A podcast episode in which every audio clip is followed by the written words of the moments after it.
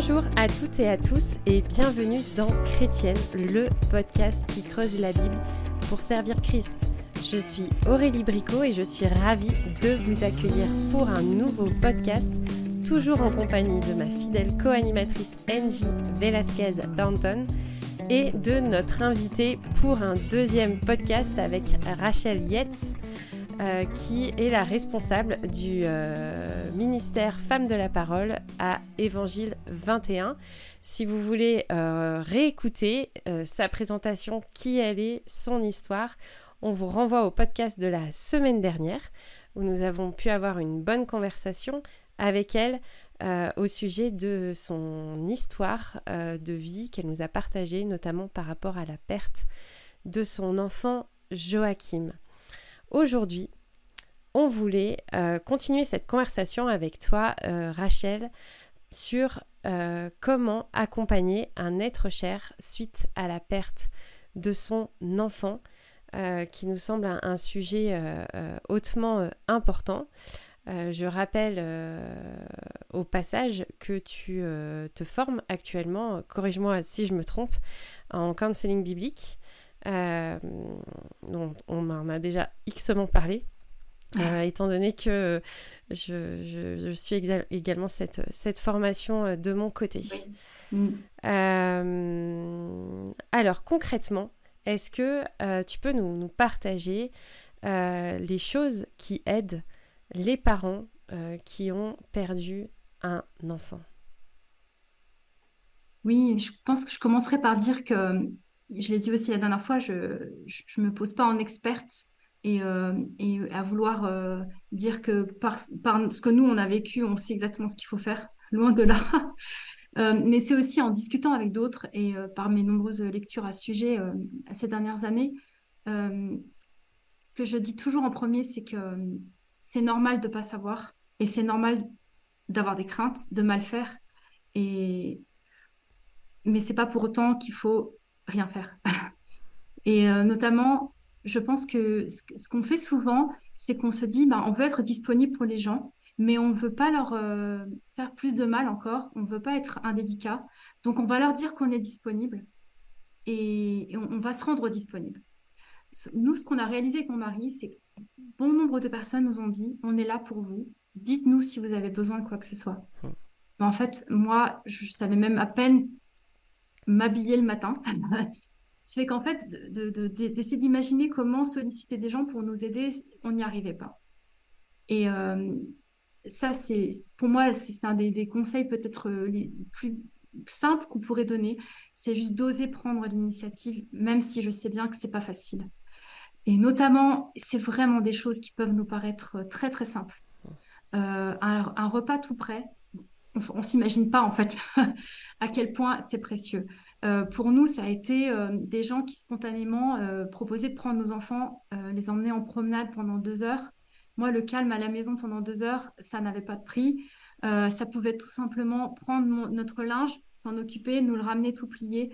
En fait, il y a plein de petites choses. Et, ça aussi, je suis persuadée que lorsqu'on prie pour ça aussi, Dieu nous, donne des, idées par rapport à ça c'est vraiment de ne pas attendre que la personne nous sollicite, mais d'avoir euh, ce, faire ce petit pas de prendre l'initiative, même si c'est pas facile, ça je, le conçois. Et aussi, euh, tout simplement, euh, prendre l'initiative d'un petit, d'un petit SMS, d'un, petit message très très court, mais je dirais assez souvent, tout simplement pour dire on n'oublie pas, on est là je pensais à toi ce matin. Euh, voilà, des choses qui, qui, sont très, très, très basiques, mais qui sont euh, très, très pratiques. Et aussi, ne pas hésiter de le faire euh, sur la durée et mmh. pas seulement les premiers jours ou, les premières semaines. Mmh. Un autre aspect qui est aussi vraiment lié, il me semble, moi, au fait que c'est lié, en tout cas pour nous, au deuil périnatal. Une des choses qu'on fait qui nous, qui nous plaît le plus, je crois, hein, quand on attend son enfant, c'est qu'on choisit son prénom. Mais euh, quand on perd cet enfant autour de l'accouchement, on réalise que peu de gens euh, pensent à nous demander ce prénom. Et les personnes qui le savent, elles n'osent pas trop se, servir du prénom. Et moi, j'encourage tout le monde. Utilisez, utilisez, utilisez le prénom de cet enfant. Prononcez-le. Moi, c'était, et encore aujourd'hui, c'est le cas. Quand je reçois un SMS ou quand j'entends, euh, je vous entends, vous, Angie, Aurélie, en fait, parler de ce que j'ai vécu en, prononçant le prénom Joachim, celui qu'on avait choisi pour lui, à chaque fois, ça me met un baume au cœur. Parce que pour moi, je réalise qu'il n'est pas euh, vrai seulement pour Eddie et moi, ou ses grands-parents, sa famille proche, mais aussi pour toute personne qui, qui entend notre histoire. Donc, utiliser le prénom de cet enfant, et même si ça fait pleurer la maman, en fait, ou le papa, de toute façon, les larmes, elles étaient là, elles n'étaient mm. pas loin. C'est pas, c'est pas de votre faute. C'est pas vous qui faites pleurer la personne. Au contraire, en tout cas, dans mon cas, souvent, c'était des larmes de soulagement et de, de juste parce que ça, ça me faisait tellement bien que la personne osait euh, prononcer son prénom. Et euh, le troisième, la troisième chose pour moi, c'est de noter des dates. Euh, quand je réalise que les gens euh, y ont pensé et m'envoient encore des années plus tard un message pour nous, voilà, quelques jours avant Noël, euh, en me disant il est toujours dans notre cœur, et eh ben, c'est aussi quelque chose qui fait énormément de bien. tout simplement une manière de montrer pour nous aussi cet enfant, il a, il a vécu, il a été là, il est important et il fait partie de votre famille. Donc, pense, tout simplement penser à noter cette date et, se faire des petits rappels pour euh, s'en servir en fait de, cette date importante. Hmm. Wow. C'est simple, mais c'est des choses que peut-être on n'y penserait pas ou que les gens diraient non, mais euh, oui, comme tu disais, oh, je ne veux, je veux pas la rappeler, je ne veux pas lui faire mm. mal. C'est mieux d'éviter le sujet. C'est normal que les gens puissent penser comme ça. Oui. Et la plupart d'entre nous avons déjà constaté que c'est difficile de savoir quoi dire. Et la peur de blesser ou d'être maladroite nous fait hésiter à mm. parler aux personnes euh, qui ont perdu quelqu'un. Euh, pourrais-tu dire ce, que, ce qui t'a aidé, euh, des choses à savoir pour vraiment encourager? souvent, la, la, personne qui vient de, de subir quelque chose de très douloureux ne veut pas que tu lui colles Romains 8, 28 euh, sur le front pour que ça résoudre tous ces problèmes. Il y a une façon de citer la parole de Dieu et un moment pour le faire. Et nous, adorons la parole de Dieu. Donc, je ne veux pas minimiser ça. Mais parfois, on balance des versets aux gens sans reconnaître que c'est parfois euh, blessant la façon qu'on le fait. Exactement, et c'est le, verset que tu cites, euh, c'est celui aussi auquel je pense tout de suite. Euh, mais effectivement, en fait, euh, la parole de Dieu, c'est la première consolation. Elle est pertinente, elle est juste et elle est vraie. Mais c'est vrai que parfois, on, constate que la personne souffre, peut-être que la personne se lamente, exprime des doutes, de la colère, des choses comme ça, et on a peur, on a peur pour sa foi, on s'est dit, elle doit, oulala, il faut que je puisse en fait, il faut tout simplement, je pense, savoir euh, s'en servir euh, de façon euh, sage, c'est-à-dire sans prêcher, mmh. sans se dire la personne, j'ai peur pour sa foi avec Dieu ou j'ai peur qu'elle se décourage trop, donc je, vais lui dire ce qui est souvent pris pour être comme, enfin, comme étant trop dur ou en fait ou alors trop hors contexte, trop, trop déplacé sur le moment mais on sait que la parole de Dieu, elle est euh, notre, notre consolation. Et moi, j'ai beaucoup trouvé consolation dans les psaumes, bien évidemment, je pense comme beaucoup euh, le diraient euh, aussi dans les moments difficiles. ce que moi, j'ai trouvé vraiment utile, c'est juste de rappeler les bontés de Dieu de façon très simple. Et en fait, je me dis, si, si, si moi, je, je, je veux dire quelque chose à la personne, mais que j'ai moi-même, je ne sais pas comment l'exprimer, alors il vaut mieux que je m'abstienne si juste dire des généralités sur, euh, sur la, foi ou sur euh, l'épreuve ou sur Dieu sans forcément savoir comment le dire, euh, ça vaut le temps, ça vaut le coup de prendre le temps de réfléchir avant et de demander aussi à Dieu de nous inspirer sur la meilleure façon de le faire. Mais c'est sûr que ça va plus passer par étant par des choses où on rappelle juste la présence de Dieu à la personne euh, sans, sans passer en mode euh, je te prêche euh, parce que je crois que sinon tu vas peut-être t'éloigner de lui. Mhm. Mhm. Et parfois, c'est le silence la meilleure chose, n'est-ce pas? Simplement pleurer avec quelqu'un, prends quelqu'un dans tes bras et dire je ne sais pas quoi dire, n'est-ce pas? Mm. Est-ce que parfois c'est la meilleure chose? Parce qu'au lieu de dire des bêtises, c'est mieux de simplement dire je ne sais pas quoi dire, mais je te porte dans mon cœur, je prie pour vous. Point final, n'est-ce pas? Exactement. Je pense que euh, moi, les visites que j'ai préférées, c'est celles où les gens, ils ont juste, euh, ils se sont lamentés avec moi. Mm. Parce qu'en réalité, euh, avoir une personne que l'on connaît être ancrée en Christ, mais qui sait juste aussi se poser, pleurer avec nous un peu et se dire mais oui, c'est terriblement difficile. Euh, je pense qu'on ne réalise pas en fait forcément quand la, la, profondeur de ce que ça représente euh, pour la personne qui, qui souffre. Euh, nous, on avait été particulièrement touchés, et je le mentionne dans, dans l'article que j'avais écrit à ce sujet sur Évangile 21, quelqu'un qui nous a juste écrit « Je suis assis par terre avec vous. Hmm.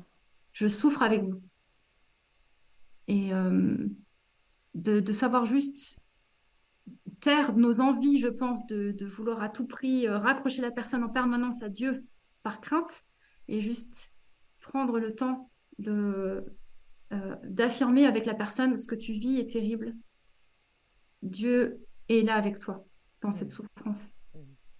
C'est très ah. important. Et, je ne sais pas s'il t'est arrivé que les gens disent, je sais ce que tu vis. Um, et parfois, ça n'aide pas. Uh, mm. Parfois, la personne peut, ah, j'ai eu une fausse couche, donc je connais ce que tu as vécu. C'est pas la même chose, c'est pas le même deuil. Mais quand même, j'ai vécu trois fausses couches et j'ai écrit un article sur comment parler aux gens qui ont vécu une fausse couche, surtout pour sa gloire. Um, mais ce qui m'a aidé quand même, c'était de savoir que je n'étais pas seule. Donc, mmh. euh, j'imagine que tu as rencontré d'autres personnes qui ont vécu à cette perte d'un enfant périnatal, non pas une fausse couche. Et moi, quand j'ai eu mes fausses couches et j'ai appris de ce que les autres avaient vécu, je me disais, ah, je ne suis pas la seule. Je, me, mmh. sens, je me sentais entourée euh, parce que les autres ont partagé leurs témoignages et ont, donné une perspective euh, et est-ce que tu as eu des gens qui avaient vécu des circonstances similaires qui ont pu t'encourager? Oui, oui, je me suis parfois dit à cette euh, période-là, euh, qui, a suivi le, décès de Joachim, que j'avais l'impression d'avoir adhéré à un club que je n'avais pas demandé. Parce que tout d'un coup, c'est vrai que ça a ouvert des opportunités de parler avec des gens. Quand, ça, quand ça s'est passé il y a 20 ans, la personne, elle va pas se présenter en disant bonjour, je m'appelle un tel et j'ai perdu mon enfant. Euh, c'est pas forcément, et moi je le vis aujourd'hui, dix ans plus tard, il y a beaucoup de gens que je rencontre euh, maintenant qui, ne le savent pas. Euh, si, si l'occasion se présente pas d'en parler. Mais c'est vrai que du coup, on a eu beaucoup, beaucoup d'échanges avec des gens qui nous ont raconté leur propre histoire et de pouvoir parler avec des gens qui, pour nous, étaient tout simplement plus loin sur le même chemin et de constater qu'ils avaient vécu ça euh, avec le Seigneur, que constater comment ils allaient aussi aujourd'hui, comment eux, par exemple, pouvaient en parler avec beaucoup plus de, sérénité, sans larmes, etc., euh, contrairement à nous à cette période-là. C'était euh, une grande aide. Mais c'est vrai que c'est important de juste prendre ce que, ce que vit la personne sans forcément vouloir montrer qu'on s'identifie nous-mêmes personnellement ou plaquer notre propre expérience. Et je me, pose la question moi-même de qu'est-ce que j'ai pu faire ou dire moi, peut-être hein, de façon hyper maladroite avant, en me disant je, veux pouvoir euh, dire à la personne je, suis avec toi, je, sais que tu souffres, alors qu'en réalité, euh, à moins d'avoir vécu exactement la même chose, et encore, tout le monde le vit différemment.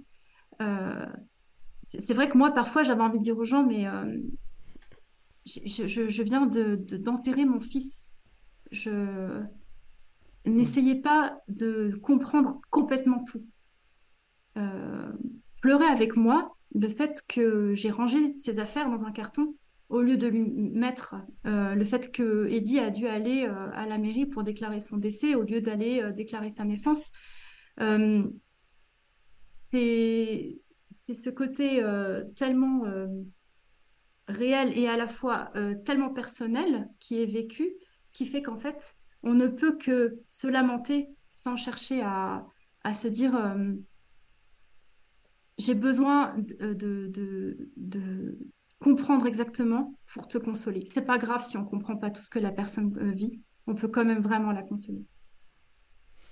Je, pense que c'est important de préciser que l'objectif qui, qui est souvent visée à travers quand les personnes veulent aider quelqu'un qui souffre. C'est que c'est souvent un objectif de d'arrêter la souffrance ou mhm. d'éviter qu'elle déborde trop.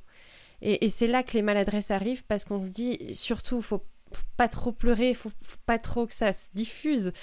Alors que l'objectif qu'on devrait euh, euh, suivre, c'est l'objectif de rejoindre la personne là où elle en est et de porter les fardeaux avec elle et, d'accompagner euh, les personnes dans le, rythme qu'elles auront et dans les étapes qu'elles traverseront. Deux personnes qui vivent la même, la même souffrance ne la traversent pas de la même manière. Donc même s'il y a des choses euh, qui, euh, qui se rejoignent avec des, indicateurs qui, euh, bien sûr, qui, voilà, on fait partie des clubs, les clubs de celles qui ont perdu leur mari, ceux qui ont perdu des enfants, ceux qui ont eu des cancers. On, a, on a, tous des, nos, petits clubs finalement à nous, mm. mais on, on, les a tous vécus d'une manière qui est différente parce que nos histoires sont différentes parce que euh, on, vit les choses aussi avec Dieu différemment. Et je crois que c'est ça finalement la force de l'Église, c'est de se dire, ben, on ne sait pas ce que l'autre y vit. De toute façon, si on a envie de mettre un couvercle dessus pour éviter que ça déborde, on n'y arrivera pas. Parce que mm. Dieu, il veut nous apprendre quelque chose à travers tout ce, tout ce qui se passe. Et comment est-ce qu'on va réussir ensemble à porter les fardeaux les uns des autres euh, pour euh, cheminer sur le, le, chemin que le Seigneur place devant nous. Euh, comment est-ce que l'Église peut réfléchir euh, d'une manière concrète pour aider euh, une famille qui vient de perdre un enfant? Ouais, je, la trouve excellente cette question parce que c'est vrai que l'Église est un des moyens que Dieu nous donne de consolation aussi. Hmm. Et elle a, elle a pas de prix. enfin, elle est, elle est merveilleuse et elle est, elle est précieuse dans tout justement ce qu'elle a d'imparfait et de parfois maladroite.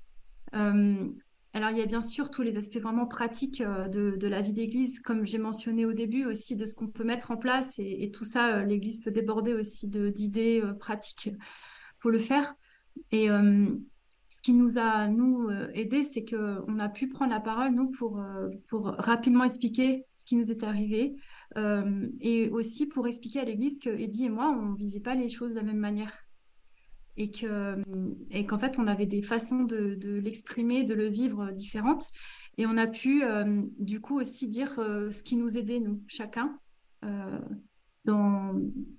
par exemple moi justement ça passait par me parler de Joachim, utiliser son prénom et dit lui il avait besoin d'autre chose. Il avait besoin de pouvoir reprendre son ministère de pouvoir reprendre des responsabilités etc moi j'avais besoin de, temps. Et le fait de pouvoir l'exprimer à l'église et de, que l'Église s'en souvienne, euh, ça a été euh, vraiment une grande aide. Et euh, nous, on a aussi notre petit groupe de maison, en fait, qui c'était entre, eux, s'étaient mis d'accord pour chacun, il me semble que c'était une fois par mois, un des membres du, du, groupe de maison nous, nous envoyait une carte, voilà, pour nous redire leur soutien, etc je pense que de façon globale, c'est aussi, euh, c'est vrai que c'est, c'est en, église qu'on apprend euh, à, se, à se lamenter et à, pleurer et à se réjouir.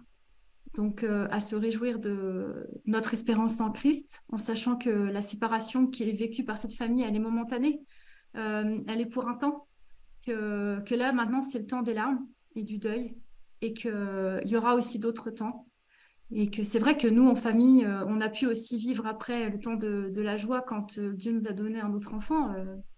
Euh, ensuite, quoi, quand il nous a donné notre, quatrième enfant, l'Église s'est réjouie avec nous, je pense, il me semble, d'une façon un peu particulière, parce qu'ils avaient pleuré avec nous aussi. Et, qu'en fait, ça fait partie de l'histoire de, notre assemblée locale ici à Besançon, et, plus globale aussi, parce que on a bénéficié du soutien de l'Église dans son ensemble avec tous nos frères et sœurs euh, dispersés. Quoi. Euh, est-ce que tu, tu, pourrais partager euh, des versets bibliques, des passages qui ont été pour toi des manières d'encourager les autres quand ils voient quelqu'un qui souffre comme tu as souffert avec la, la perte de Joachim? Euh, c'est intéressant pour moi parce que tous les mois qui ont précédé euh, euh, son décès, j'étais très travaillée par la question de la joie en Dieu. Qu'est-ce que ça voulait dire? Et en particulier le, psaume 16, je l'ai beaucoup médité en fait toute cette année-là, qui commence par le, psalmiste, il commence en disant bah, Je cherche un refuge en toi, Dieu, en fait. Et le psaume se termine en disant, en parlant de cette joie, abondance de joie en ta présence. Et moi, je me disais toujours, c'est quoi cette abondance de joie? Comment je peux davantage vivre cette abondance de joie? Bien entendu, on pense euh, au moment où on sera dans la présence de Dieu, mais Dieu nous donne abondance de joie sur terre en attendant euh, euh, que voilà que qu'on soit auprès de lui. Et ce verset, je, je l'avais je l'avais je l'avais médité toute l'année en particulier. Donc, bien évidemment, il était très, très présent dans mon esprit quand, quand on a vécu ce qu'on a vécu. Et je me suis dit, tiens, oui, Dieu va me montrer en fait abondance de joie, euh, quelles que soient les circonstances. Et euh, bien, enfin, moi, je vois bien, je, suis toujours intéressée de discuter avec les gens, d'entendre leur récit de vie, parce que ils vont me raconter comment eux ont vécu ce qu'on connaît de Dieu dans leurs circonstances. Et moi, j'ai pu, à travers ça, voir en fait, c'est inexplicable que de vivre euh, le deuil de son enfant en expérimentant les joies que seule la présence de Dieu dans notre vie peut nous donner. Je ne sais pas si Dieu euh, avait prévu, enfin voilà, m'a donné ce psaume en particulier, cette méditation pendant des mois et des mois avant, pour me préparer en fait à cette épreuve, peut-être. Dans tous les cas, euh, c'est cette réalité d'une joie que rien ne peut nous enlever, qui bien entendu euh, n'est pas toujours euh, euh, aussi palpable que, en permanence tous les jours, mais qui est d'une profondeur telle qu'il n'y a que la présence de Dieu dans notre vie qui peut l'expliquer, parce que toutes les circonstances sont contraires à cette joie. Hmm. Oui, c'est incroyable comment, quand on vit les pires moments de nos vies, c'est dans un certain sens les meilleurs aussi, parce que mm. cette intimité qu'on goûte avec le Seigneur, c'est quelque chose qu'on ne vit pas généralement quand tout se passe bien. Euh, et je ne veux pas revivre mes moments de deuil et de tristesse et de perte, mais je souhaite une intimité qui puisse passer par les moments tranquilles. mais c'est pas comme ça la vie, n'est-ce pas? C'est ça, c'est ça. Oui, oui, je me suis souvent dit euh, qu'il fallait que je me rappelle euh, de cette intimité avec le Seigneur, de cette joie et de cette paix que j'ai connue, parce que je me dis qu'il n'y a pas que dans les moments difficiles qu'il nous la donne, euh, mais parfois elle a, elle a, il y a une lumière plus particulière dans ce moment-là et à nous de, de nous en souvenir. Mm-hmm. Est-ce qu'il y a des livres ou d'articles ou d'autres ressources chrétiennes qui t'ont aidé? Je pense que tu as cité dans le dernier épisode. Est-ce qu'il y a d'autres? Oui, j'avais cité euh, en particulier euh, donc Nancy Guthrie, euh, qui elle-même a vécu la perte de deux enfants. Donc, elle a beaucoup, il y a beaucoup, beaucoup de ressources en anglais. Donc, j'encouragerais toutes les personnes anglophones à, écouter tout ce qu'elle a pu, écrire ou dire à ce sujet. Et moi, j'ai, en fait, j'ai beaucoup écouté des, personnes parler de la souffrance. En particulier Don Carson, dans une prédication que j'ai tout simplement écoutée sur Internet, je, tapais moi sur mon moteur de recherche et puis je, cherchais des, gens qui, prêchaient sur la souffrance. il, il, y en a un en particulier où il dit comment un grand Dieu permet-il la souffrance? On peut le, trouver sur Internet, je pense. Enfin oui, je, le sais. et je, je trouve que pour chacun, ça va être, euh, ça, va être différent. On n'a pas tous euh, envie de lire les mêmes choses au même moment. Donc, je voulais juste aussi dire que c'est, on a souvent envie de, de, donner un livre à une personne qui souffre, euh, mais il ne faut pas s'attendre à ce que la personne le lise tout de suite, surtout si c'est un livre de méditation, etc. Et il n'y a pas énormément de choses en fait en français à ce sujet, mais un livre qui est magnifique que j'ai lu après, c'est Le Dieu qui pleure de Johnny Erickson. Mhm. Euh, qui est euh, sur le sujet de la souffrance, qui est vraiment excellent, que je recommande dans, dans tous les contextes. Mhm. J'ajouterais aussi euh, le livre de John MacArthur, Dans les bras de Dieu, Comment garder espoir après la perte de son enfant. c'est court, euh, c'est simple. Donc, parfois, les gens n'ont pas la tête pour lire un long livre, mais ce livre est accessible et cela m'a vraiment aidé à, à, réfléchir de façon théologique sur ce qui se passe quand on perd un enfant. D'où la pertinence de créer des bibliothèques dans les églises avec ce genre de références qui sont dans mm. un petit coin et ah tiens, tiens, il y a un truc que je peux prendre. Euh, ouais, franchement, euh, merci pour euh, ces références qui seront bien sûr écrites dans la description. Est-ce qu'on clôture notre conversation là? Ou on, la... on peut la poursuivre pendant encore 2-3 heures, je pense, assez facilement. Oui, oui, je confirme. Euh, en tout cas, merci beaucoup euh, Rachel d'avoir partagé euh, ton expérience, ton histoire, tes combats, tes luttes, tes questionnements. et on, espère que c'est quelque chose qui va pouvoir vous encourager, vous qui nous écoutez, à, comprendre ce que Dieu fait à travers la, souffrance, à la voir comme Dieu la voit, pour la vivre comme Dieu veut. Je, reboucle un peu avec le thème de, tout pour sa gloire, même si je le fais pas tout le temps quand même, à vrai dire, il faut, euh, disons-le. Mais euh, il y a vraiment euh, cette, volonté divine de nous faire grandir d'une manière ou d'une autre. Et après la souffrance, on ressort en général beaucoup plus riche que comme on est rentré. Et si ça peut vous encourager à la traverser avec le Seigneur pour aller dans cette éternité qui nous attend, où il n'y aura plus de deuil, euh, mm. plus de larmes ni de souffrance. C'est notre espérance. Euh, merci en tout cas de, de, ton partage, euh, de ta simplicité. C'est vraiment apprécié. on vous dit que vous pouvez nous écrire, commenter ce podcast, etc. à chrétienne au singulier toutpoursagloire.com et on vous donne rendez-vous pour la, semaine prochaine pour un nouveau podcast dont je tairai euh, le thème puisque je suis complètement ignorante du prochain sujet qu'on abordera.